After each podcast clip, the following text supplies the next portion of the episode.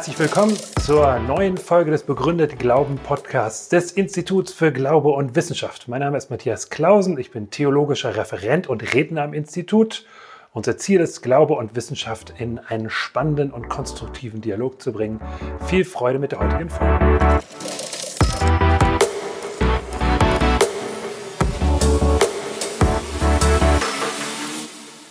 Meiner alten Schule jemanden, der die Frage nach dem Sinn ganz einfach und endgültig beantwortet hat. Der Mensch ist zum Arbeiten da, wie der Vogel zum Fliegen, sagte er. Ähm, aber auch diese Antwort finde ich nicht so völlig befriedigend. Macht Glaube Sinn? Wir haben in diesem, in diesem Titel, in diesem kleinen Wortspiel, es geht ja eigentlich in zwei Fragerichtungen. Einmal, macht Glauben Sinn? Also ist Glauben nicht völliger Unfug? Ist es nicht Quatsch? Ist es nicht Opium oder vielleicht nur Vertröstung. Ähm, und das andere eben macht Glauben Sinn, also könnte er uns helfen, die Frage nach dem Sinn zu beantworten. Und ich möchte versuchen, heute in beide Richtungen ein Stück zu gehen und fange mit dem Sinn an. Ich glaube, die Frage nach dem Sinn des Lebens stellt sich gar nicht immer. Es gibt sogar Leute, die behaupten, das ist eine neuzeitliche Frage. Früher haben die Menschen so gar nicht gefragt. Ähm, denn es gibt ganz viele Situationen, da stellt sich das überhaupt gar nicht. Ihr habt euch in jemanden verliebt, ihr habt drei Monate alles gegeben, gebaggert, Geschenke, äh, Pläne, alles Mögliche. Und irgendwann sagt sie ja. Und in dem Moment ist euer erster Gedanke, macht das Leben überhaupt irgendeinen Sinn? Nein, in dem Moment wird sich die Frage überhaupt nicht stellen. Vielleicht vier Monate später, wenn sie euch dann sagt, naja, wir haben es versucht und ich, lasst uns Freunde bleiben, aber so richtig toll war es dann irgendwie doch dann vielleicht stellt sich die Frage. Aber am Anfang nicht. Oder ihr habt endlich, ihr wolltet irgendwie einen Traumurlaub, was auch immer euer Traum ist, Australien, Kalifornien, Safari in Uganda. Und ihr seid jetzt drei Tage davor. Noch drei Tage, dann sitzt sie im Flugzeug und dann geht's los. Ich würde wetten, niemand stellt sich in dieser Situation die Sinnfrage. Da kann die Vorlesung noch so langweilig sein, da kann irgendeine Prüfung drücken, aber die Sinnfrage stellt sich nicht. Denn in drei Tagen seid ihr da. Die Sinnfrage stellt sich aber vielleicht, wenn die Reise ausfällt, von einem wegen einem Pilotenstreik oder so. Also eigentlich ist die Sinnfrage eine Art Krisenphänomen. Wenn es uns rundum gut geht, stellt sie sich nicht. Deswegen gibt es auch Menschen, die sagen, oh, nicht, also, habe ich noch keine großen Gedanken darüber gemacht. Wenn es einem gut geht, muss man das auch nicht. Aber wenn eben Dinge in Frage stehen, wenn in Frage steht, wer ich bin, was mein Wert ist, wie liebevoll ich bin, wie liebenswürdig ich bin, oder wenn die Zukunftserwartung in Frage steht, dann kann das anders werden. Die Frage ist nicht so einfach zu beantworten. Einer sagt ja auch, kann ich nicht beantworten. Was ist es eigentlich, was wir dann brauchen oder wonach wir fragen? Bei anderen Dingen ist es leicht. Ich habe Hunger, ich muss essen. Ich habe Durst, ich muss trinken. Ich bin einsam, ich brauche Gemeinschaft. Aber was genau fehlt eigentlich, wenn wir sagen, was ist der Sinn? Mein Eindruck ist, es sind drei Fragen, die sich dahinter verstecken. Und wenn eine von diesen drei Fragen äh, in Frage steht. Also wenn bei diesen drei Punkten etwas fehlt, dann stellt sich die Sinnfrage. Das erste ist die Identität, wer ich bin, woher ich meinen Wert bekomme. Das stellt ja bei, steht ja in Frage, wenn sich jemand von mir trennt oder jemand nicht meine Freundin werden will oder sowas. Dann stellt sich die Frage, ja, was bin ich denn jetzt noch wert? Wo liegt mein Marktwert? Wer bin ich? Ähm, was ist mein Platz? So könnte man es vielleicht auch sagen. Wo ist mein Platz? Der eine ältere Mann, der gesagt hat, sein Beruf war sein Sinn. Irgendwann hört er das auf und damit hat er ja auch ein Stück seiner Identität verloren, seines Platzes verloren. Jeden Morgen, da habe ich meine Rolle, da bin ich geachtet, da ist klar, was passiert. Und mit dem Ruhestand auf einmal nicht mehr. Die Identität steht in Frage. Dann stellt sich die Frage nach dem Sinn. Das zweite ist die Zukunftserwartung. Wenn ich keine Zukunftserwartung mehr habe oder nur noch eine trübe, dann stellt sich die Frage nach dem Sinn. Das ist bei Krankheiten so. Wenn eine schwere Krankheit kommt und ich nicht mehr weiß, wie es weitergeht, macht das Ganze überhaupt noch Sinn? Oder auch bei einer Trennung, die nächsten Monate werden doof. Immer. Naja, vielleicht die nächsten Wochen, also je nachdem, wie stark man da drin gehangen hat. Aber die nächste Zeit wird erstmal doof. Die Zukunftserwartung ist weg. Wir hatten doch vor, zusammen nach Prag zu fahren. Und jetzt hänge ich hier alleine rum. Und das dritte ist, wenn so die Gesamtorientierung wegbricht. Was soll ich überhaupt? Was ist, äh, wozu, was, wo, wo geht's hin? Wenn diese drei Dinge, eine oder eine davon wegbrechen, das wäre meine These, dann haben wir die, dann stellt sich die Frage nach dem Sinn. Und deswegen ist die Antwort auch nicht so einlinig, dass man jetzt eine Definition geben kann, sondern ich glaube, die Antwort muss so sein, dass sie diese drei Fragen im Doppelsinn aufhebt. Dass sie uns eine Identität gibt, eine Zukunftserwartung gibt, unseren Platz gibt, dass sie uns Orientierung gibt. Wenn das gegeben ist, dann ist die Frage aufgehoben. Und wie findet man das jetzt? Viele würden wahrscheinlich sagen, das muss einfach jeder für sich selber finden. Und das ist ja auch erstmal in dem Sinn richtig, es gibt keine amtliche Agentur, die uns das irgendwie vorschreiben kann. Bundesministerium für Sinnfindung oder sowas. Und im Rundschreiben 35 steht dann drin, der Sinn des Lebens ist so und so. Das gibt es natürlich nicht. Hm. Ich glaube aber trotzdem, diese Antwort, jeder muss das für sich selbst finden, reicht nicht ganz. Ähm, mich erinnert das so ein bisschen an, wenn Kinder so im Alter von drei Jahren anfangen, Fußball zu spielen. Dann geht es ungefähr so. Die schießen den Ball irgendwo hin und sagen dann Tor. Also etwas abstrakt könnte man jetzt formulieren. Sie definieren den Ort, wo Sie den Ball hingeschossen haben, als Tor. Das ist ganz individuell. Bei jedem Kind ist jeder Ort anders. Das ist nicht schlimm. Das ist harmlos, aber es wird schnell langweilig. Das faszinierende Spiel, was Millionen sehen wollen, kommt so nicht zustande. Es wird schnell langweilig, weil jeder irgendwas macht und man kommt nicht so richtig zusammen. Und es gibt noch ein tiefergehendes Problem mit der These, dass jeder das für sich selbst ähm, rausfinden soll. Ich glaube nämlich, manchmal ist es offensichtlich nicht so. Und ich möchte euch erzählen von sozusagen jetzt exemplarisch zwei Personen. Die eine durfte ich mal flüchtig kennenlernen, die andere nicht. Ist jetzt ein bisschen primitive Gegenüberstellung, aber die macht hoffentlich meinen Punkt klar. Ich bitte einmal um den nächsten. Ach Quatsch, brauche ich gar nicht. Aber hier. Das sind die beiden Personen. Beide nur so mittelbekannt. Da vorne die Dame, das ist Dr. Ruth V. Eine Ärztin, ursprünglich aus Deutschland, die ist als Erwachsene zum christlichen Glauben gekommen, hat sich taufen lassen, später einem katholischen Orden beigetreten. Und sie wollte Ärztin werden, hat dann die Ausbildung durchlaufen, sogar in der Nähe meiner Heimat im Sauerland, da so ein Mittelgebirge. Und während der klinischen Ausbildung gab es dann ein Gespräch mit ihren Kollegen und es ging um die Farbe des nächsten Autos damals wahrscheinlich ein VW Käfer, also die ist jetzt schon hochbetagt und das ist lange her. Und bei diesem Gespräch ging ihr auf, das kann es doch nicht sein. Will ich dafür leben? Lerne ich das dafür? Setze ich mich dafür ein, um dann am Ende ein immer größeres Auto kaufen zu können? Das wollte sie nicht. Stattdessen hat sie gesagt, ich will mich für Entwicklungshilfe einsetzen. Und sie ist mit ihrem Orden dann da im Gespräch gewesen, sollte eigentlich als Frauenärztin nach Indien gehen und dann ist sie in Pakistan hängen geblieben. Da gab es irgendwelche, eigentlich eine Zwischenlandung und irgendwelche Schwierigkeiten mit den Papieren, sodass sie da ein bisschen bleiben musste. Und sie kam dann raus und eine Schwester aus ihrem Orden führte sie in ein Projekt, was sie hatten, für Leprakranke. Und Lepra ist eine Krankheit, die ansteckend ist und dadurch sind die Kranken nicht nur krank, sondern auch oft sehr isoliert. In vielen Kulturen werden die versteckt ignoriert. Man sperrt die Kinder teilweise ein. Die Ansteckungsgefahr ist gar nicht so riesig groß, aber sie ist gegeben. Also weg damit. Und sie sah auf einmal dieses furchtbare Elend von Hunderten von Leprakranken, die fast unversorgt da irgendwie zusammengepfercht waren. Und da sagte sie, das sah sie als ihre Berufung. Dafür will ich leben. Das hat sie in dem Moment so entschieden, ist diesen Weg gegangen und hat es über Jahrzehnte geschafft, die Lepra in Pakistan unter Kontrolle zu bekommen. Natürlich nicht alleine, das ist natürlich völlig unmöglich. Sie hat ein Netz aufgebaut, sie hat mit der Regierung zusammengearbeitet, sie hat mit Fundraising-Leuten zusammengearbeitet, die aus Deutschland auch viel Geld dahin geschickt haben. Und es hat geklappt. Nach Jahrzehnten, 1996, konnte man sagen, die Lepra in Pakistan ist unter Kontrolle.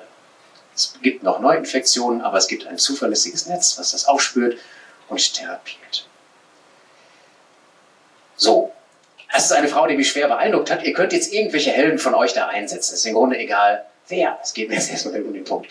Auf der anderen Seite dieser Mann, Richard Falt, ähm, ein Banker.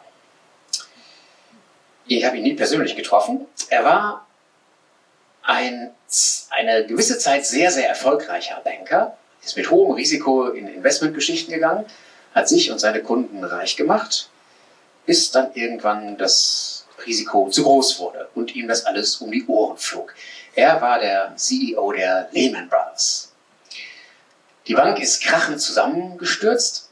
Ähm, er ist persönlich ganz gut herausgekommen. Er hatte sein millionenschweres Haus irgendwie vorher seiner Frau überschrieben, sodass da keiner dran konnte. Er ist immer noch Millionär und es waren andere Menschen, die darunter gelitten haben. Vielleicht hat jemand den Film gesehen, der große Crash oder Margin Call. Jeremy Irons spielte einen Banker, der sich an diesem Mann orientiert hat, auch wenn es nicht exakt seine Lebensgeschichte ist. So, und jetzt die etwas rhetorische Frage. Gibt es ernsthaft jemanden, der sagt, beide Lebenskonzepte sind gleich sinnvoll?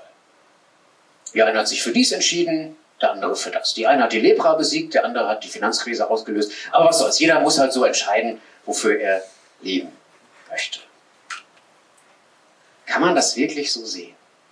Kann man wirklich sagen, es ist völlig freie Auswahl. Der eine sagt mein persönliches Vorankommen, der andere sagt Geld, der vierte sagt Balance von Beruf und Familie, der nächste sagt Hauptsache mir geht's gut, der nächste sagt, ach, ich werde Verbrecher, weil es lukrativer ist.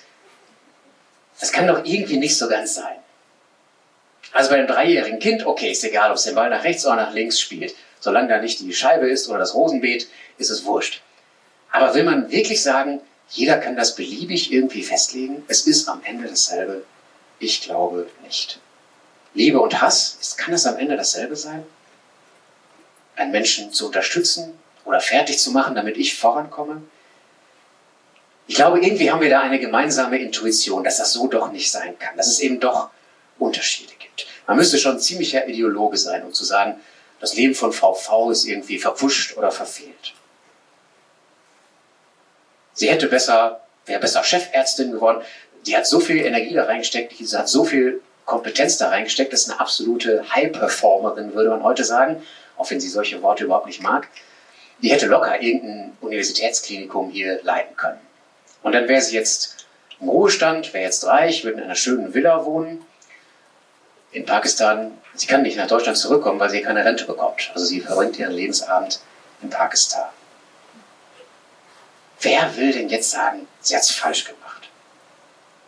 es gibt doch eine Spur, eine Intuition, dass es mindestens ein irgendwie näher dran gibt an so etwas wie dem Sinn, dem, was das Leben ausmacht oder ausmachen sollte, und ein weiter weg. Ich glaube, so eine Intuition gibt es. Und damit zum Glauben.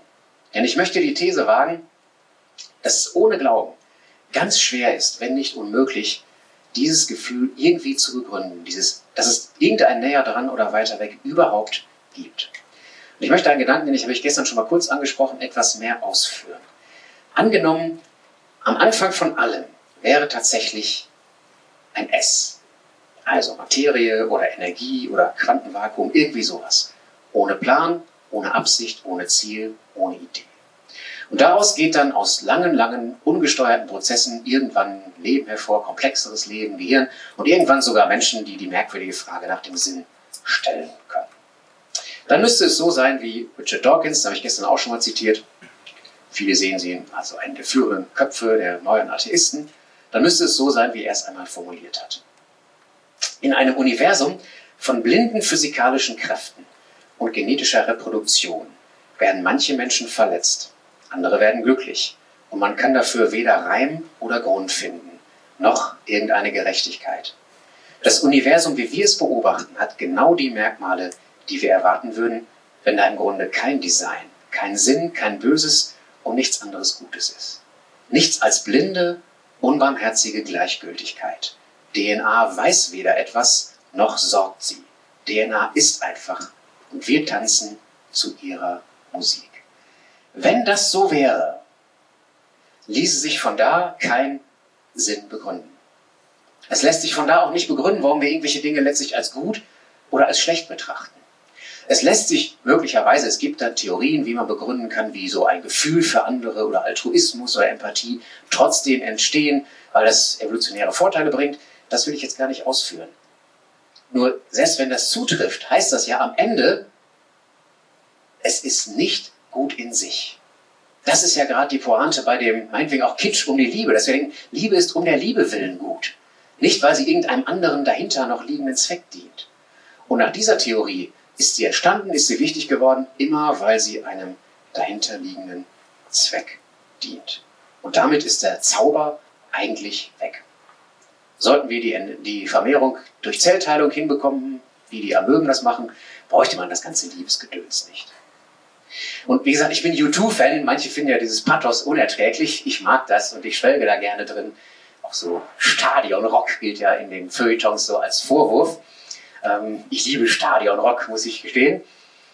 Hm. Vielleicht kennen Sie die aktuelle Platte daraus, das Lied Calif California. All I know and all I ever need to know is there is no end to love. Also alles, was ich weiß, mein ganzes, mein, alles, was ich im Leben gelernt habe, kann ich zusammenfassen auf diesen einen Satz. Und mehr brauche ich auch gar nicht. Wenn ich diesen Satz weiß, ist alles gut. Es gibt kein Ende der Liebe. Ja, das ist ein bisschen kitschig, ja, das ist pathetisch, aber irgendwie ist es doch auch wahr, oder nicht? So etwas wie Liebe, darauf kommt es doch irgendwie an. Ich meine jetzt nicht allein Partnerschaft. Partnerschaft ist nur ein Ausschnitt daraus. Auch Familie im biologischen Sinn ist nur ein Ausschnitt daraus. Aber dieses Phänomen für andere, mit anderen, da ist doch irgendwie was dran. Sollte das wirklich ohne Plan, ohne Absicht entstanden sein und eigentlich nur etwas sein, wo dahinter dann das Ziel liegt? Es gab im letzten Jahrhundert eine etwas andere atheistische Tradition, die letztlich ähnlich argumentiert wie Dawkins und andere heute, aber nach meiner Ansicht philosophisch etwas konsequenter war. Und daraus möchte ich noch einmal zitieren von Jacques Monod, auch ein Arzt ähm, und Philosoph. Und er hat in seinem Buch Zufall und Notwendigkeit Folgendes geschrieben. Wenn er diese Botschaft, gemeint ist die Botschaft, dass es keinen Gott und so weiter gibt, wenn er diese Botschaft in ihrer vollen Bedeutung aufnimmt, dann muss der Mensch endlich aus seinem tausendjährigen Traum erwachen und seine totale Verlassenheit, seine radikale Fremdheit erkennen. Er weiß nun, dass er seinen Platz wie ein Zigeuner am Rande des Universums hat, das für seine Musik taub ist und gleichgültig gegen seine Hoffnungen, Leiden oder Verbrechen. Der alte Bund ist zerbrochen. Der Mensch weiß endlich, dass er in der teilnahmslosen Unermesslichkeit des Universums allein ist, aus dem er zufällig hervortrat. Nicht nur sein Los, auch seine Pflicht steht nirgendwo geschrieben. Das halte ich für konsequent. Bei dieser Voraussetzung ist genau das das Ergebnis. Wir wissen es nicht. Dem Universum ist es wurscht und wir hängen da irgendwie drin. Und von da kommt man nicht zu. Alles, was ich wissen muss, ist, dass die Liebe niemals endet. Von da kommt man nicht zu. Das ist sinnvoll. Von da kann man nicht begründen, warum das so richtig ist, was Frau Dr. V gemacht hat, worin sie ihr Leben investiert hat. Ich will damit natürlich nicht sagen, wenn ich bloß nicht falsch verstanden wäre, dass Atheisten keine Liebe hätten oder sich nicht für andere einsetzen. Das ist natürlich offensichtlich Unsinn. Selbstverständlich haben sie das in der Regel, genau wie Christen das in der Regel haben, leider auch nicht immer. Ähm, nur, ich glaube, es ist so eine Art glückliche Inkonsequenz. Monod die Leute im letzten Jahrhundert haben das genauso gesagt. Wir müssen jetzt springen. Aus dem Grund, wie die Dinge sind, wie die Welt eigentlich ist, ergibt sich das nicht. Aber wenn wir Menschen bleiben wollen, müssen wir springen und am Ende doch so leben, als wäre es sinnvoll. Das ist das Konzept. So wäre es ohne Gott. So wäre es ohne Glauben. Man kann dann Sinn irgendwie konstruieren. Man kann ihn sich basteln. Man kann sich was ausdenken. Aber wirklich begründen kann man es eigentlich nicht. Oder es wäre anders. Es könnte ja auch so sein, dass am Anfang nicht es steht, sondern ich. Also eine Person oder etwas Personähnliches, was ich sagen kann, was einen Plan haben kann, eine Idee, eine Absicht, eine Intention. Und wenn das so wäre, dann könnte man auch erwarten, dass in dem, was dieses Wesen irgendwie zusammenkriegt, eine Absicht, ein Plan, eine Intention steckt. Und genau das ist das, was wir Christen glauben. Am Anfang steht nicht es, sondern stehe ich. Und eine Person sogar, ich springe jetzt schon mal ein bisschen in die christliche Vorstellung von Gott, genau genommen ein Gott in drei Personen. Damit ist, der also in sich schon Gemeinschaft ist, in sich schon Liebe ist, in sich schon einer, der dem anderen Platz gibt und Ehre gibt. Und wenn das so wäre, dann ist eigentlich kein Wunder, dass wir denken, ja, auf so etwas in der Art kommt es an. Auf Liebe kommt es irgendwie an. Das heißt in der Bibel einmal, du hast Ewigkeit in ihr Herz gelegt, in das Herz der Menschen. Das ist das, was Frau V empfunden hat, als sie hörte, die reden alle über die Autofarben. Das ist mir zu wenig. Ich will mehr. Ich habe Ewigkeit im Herzen. Ich will mein Leben am Ende sagen können, ich habe irgendetwas geschafft, wo ich Menschen gedient habe. Das will ich sagen. Und nicht, ich habe geschafft, ähm, so und so viele Millionen zusammenzubekommen. Wir haben zu Hause einen Trinkspruch öfter mal, wenn wir irgendwas trinken und uns anstoßen, dann sagen wir to love, also auf die Liebe. Manchmal meinen meine Frau und ich einfach nur uns beide, manchmal meinen wir auch das Große und Ganze und die Liebe in der Welt. Und wir haben eine, also unsere Kirchengemeinde hat eine Partnergemeinde in Sarajevo in Bosnien. Und wir haben die da mal besucht und waren am ersten Abend in einer Kneipe und deren Trinkspruch war to the king, also zum König. Gemeint war Jesus. Fand ich ganz originell. Und irgendwann als ich mal darüber nachdachte oder wieder zu Hause war, dachte ich, es ist letztlich dasselbe. Es ist letztlich dasselbe.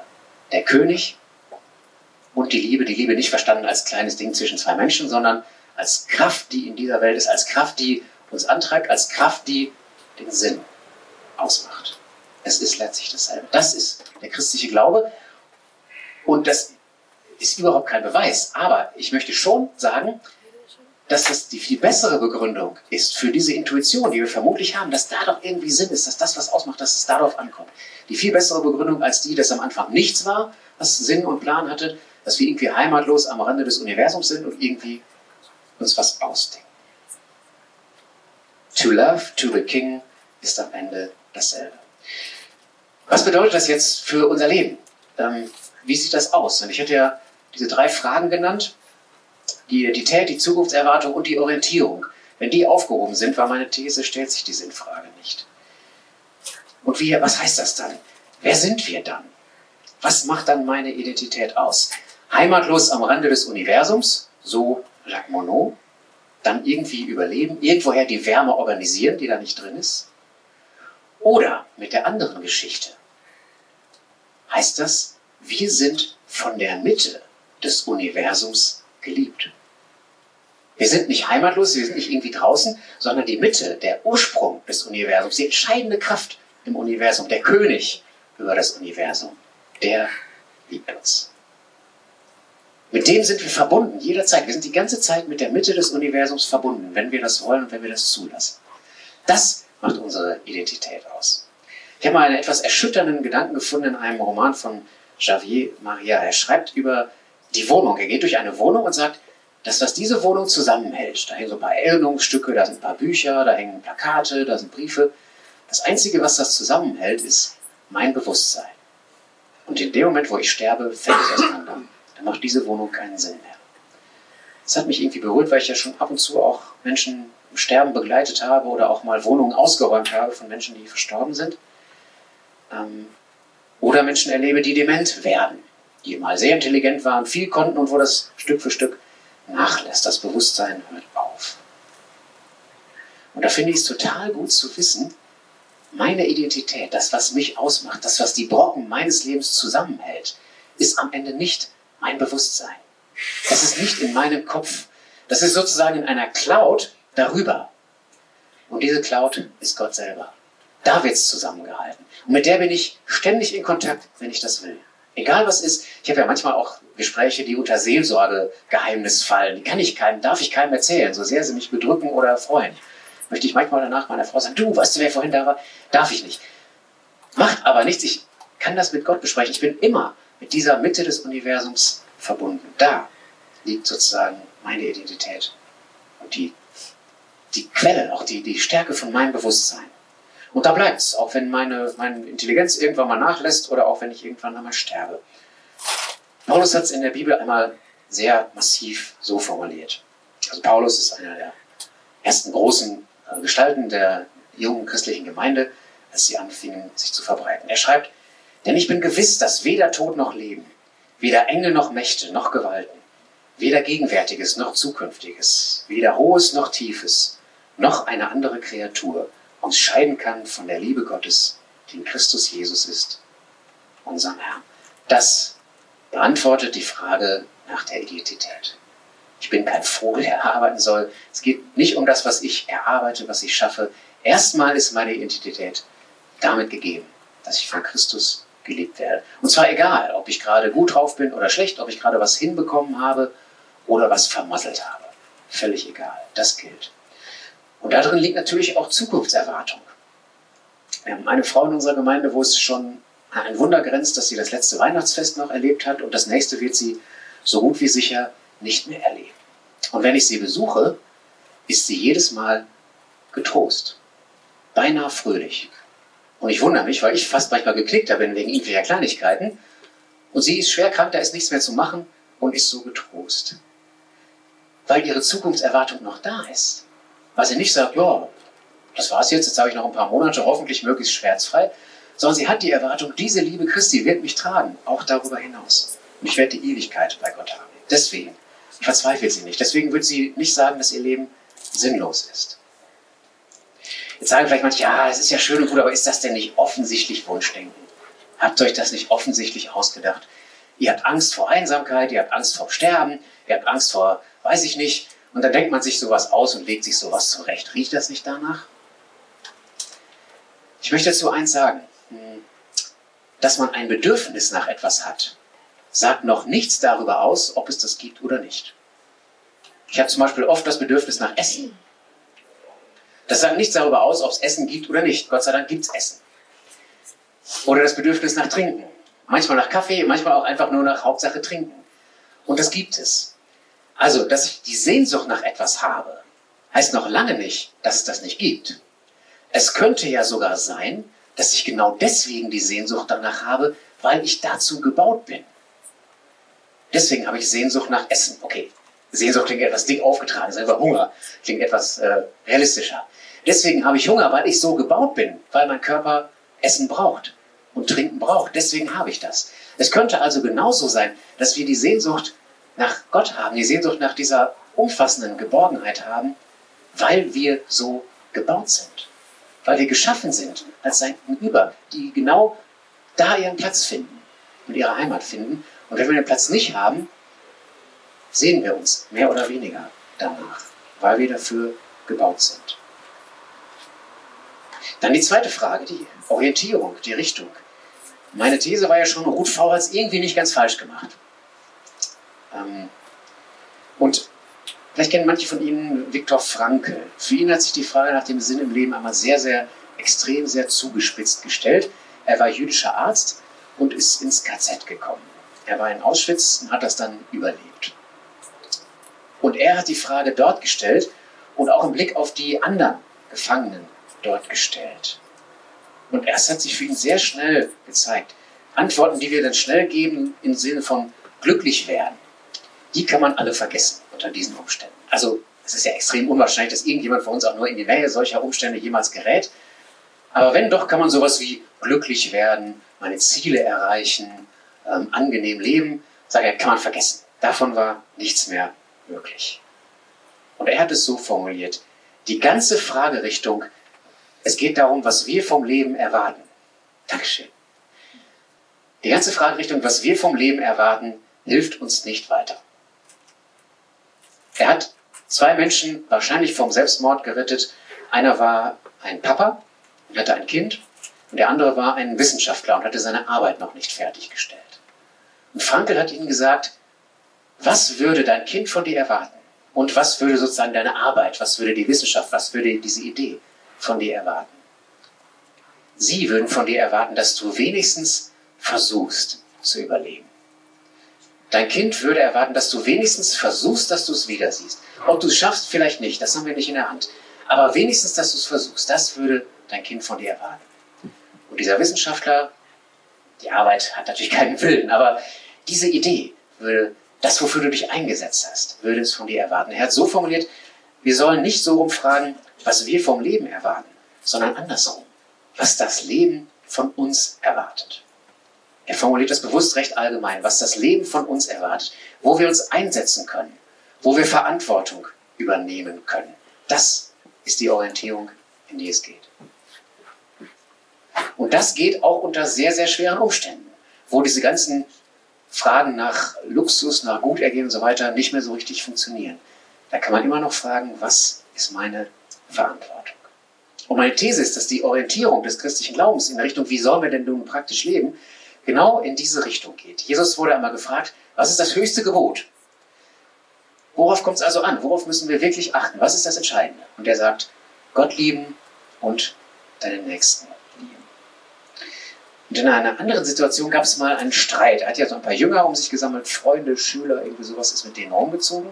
Und die fingen an, sich zu streiten, wer denn der Größte unter ihnen sei. Man könnte also sagen, wer kriegt den besten Platz? Wer kriegt die meiste Lebensqualität? Und er wird sehr deutlich und sagt, unter den Herrschenden ist es genauso. Die, die oben stehen, unterdrücken die, die unten sind. Ob das jetzt persönlich auf Richard Fall zutrifft, keine Ahnung. Ich war nie bei Lehman Brothers. Aber in vielen Hierarchien ist das so. Der, der oben steht, freut sich daran und hält die unten irgendwie flach. Jetzt sagt Jesus, aber bei euch, bei meinen Jüngern, bei euch nicht. Bei euch soll es so sein, der der Größte sein will, der soll der Diener aller sein. Denn auch der Menschensohn, so beschreibt er sich selbst da, ist nicht gekommen, um sich dienen zu lassen, sondern zu dienen und sein Leben zu geben als Lösegeld für die vielen. Ich gebe zu, das ist steil, das ist anspruchsvoll. Und ich bin ein bisschen im Dilemma, weil bei solchen Veranstaltungen wie hier muss man ja versuchen, den christlichen Glauben möglichst attraktiv irgendwie zu verkaufen. Ihn möglichst nett darzustellen und sagen, ja, alles, was ihr wolltet, das hier, der billige Jakob und ein Pfund Kaffee kriegt ihr noch dazu und was weiß ich. Aber das wäre gelogen. Der christliche Glaube ist nicht einfach eine billige Antwort auf alle unsere Wünsche, sondern er ist sehr anspruchsvoll an dieser Stelle. Jesus würde sagen, die Orientierung, wie ihr leben sollt, heißt, ihr sollt dienen. Ihr sollt dienen. Ich habe länger im Internet nach einem Bild gesucht, was das irgendwie illustriert, ist gar nicht so leicht. Entweder es kommt was von der Bundeswehr mit dem Motto, wir dienen Deutschland oder es kommen irgendwelche SM-Geschichten unter Stichwort dienen. Also das Netz ist da etwas einseitig. Das habe ich aber immerhin gefunden. I live to serve. Ich lebe, um zu dienen. Ja, würde ich jetzt sagen. Darum geht es.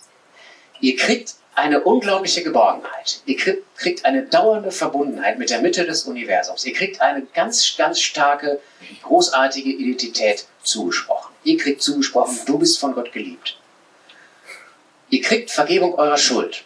Das ist unter anderem sein Dienst, dass er am Kreuz für unsere Schuld gestorben ist. Deswegen sagt er Lösegeld für die vielen, um das wegzuschaffen, was uns von Gott trennt.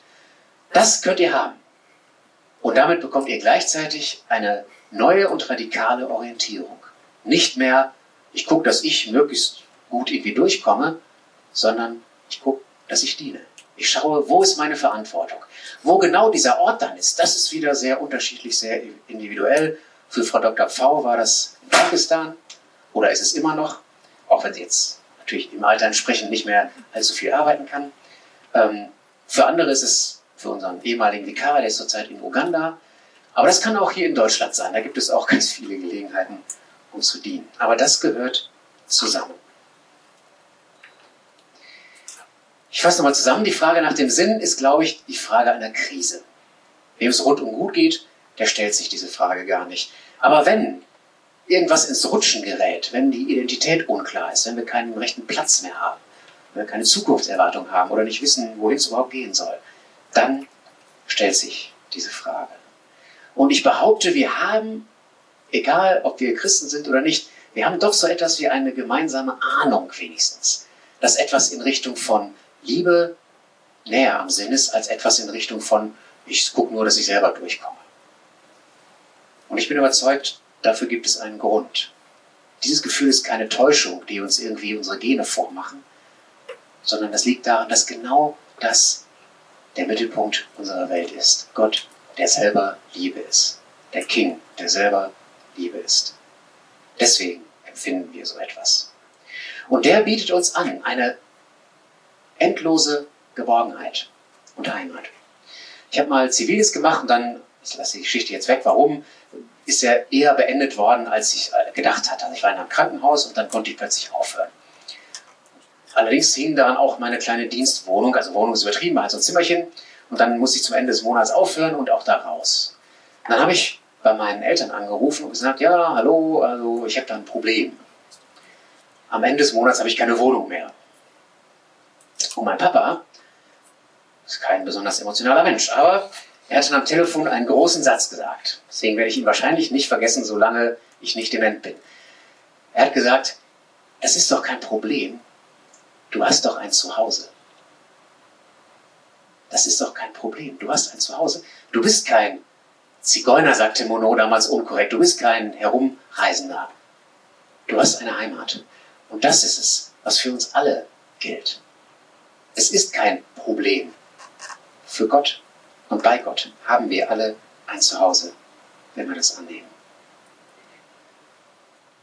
Und gleichzeitig, gleichzeitig sagt Jesus dann, wenn ihr euch auf mich einlasst, kriegt ihr dieses Zuhause und ihr kriegt eine neue Frage in euer Leben. Wo ist mein Platz, um zu dienen? Eine unbequeme Frage. Ich glaube aber eine richtige Frage, eine Frage, die sich wirklich stellt. Und dann ist die Sinnfrage tatsächlich aufgehoben. Keine Definition, nicht der Sinn des Lebens ist Doppelpunkt ein Satz, da halte ich nicht viel von. Aber wenn diese Dinge geklärt sind, ist die Sinnfrage doppelten Sinn aufgehoben. Es ist am Ende doch nicht egal, wie wir die Frage beantworten.